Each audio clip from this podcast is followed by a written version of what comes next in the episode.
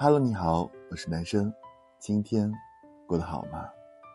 我们听过很多类似的话，比如无论做什么事情，只要肯努力奋斗，是没有不成功的。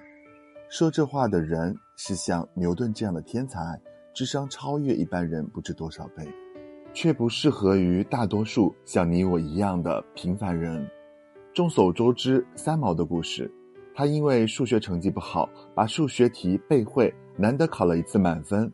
老师认为他作弊，罚他顶着老师侮辱性的图片在操场上跑步，造成了三毛心理上的自闭，差一点因抑郁而自杀。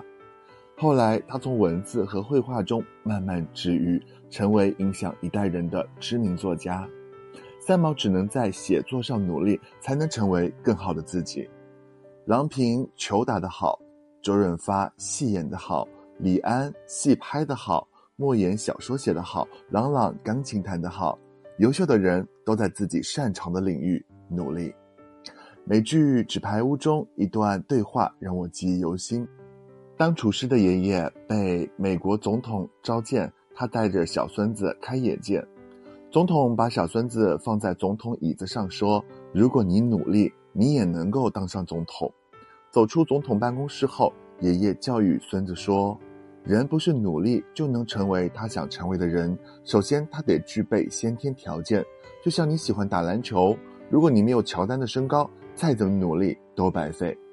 人生就是这样，给自己定下宏伟的目标，以为只要努力就能做到，却往往忽视了最重要的一点：自己是不是那块料？铁杵能够磨成针。”但木杵只能磨成牙签，材料不对，再努力也没用。李敖这段话可谓一针见血。那么多伟大的人，没有一个人是万能的，何况我们这样平凡的人？努力之前，先审视一下自己的先天条件，找准自己最擅长的，跳跳就能够着的。生命从来都是不公平的，认清自己很重要。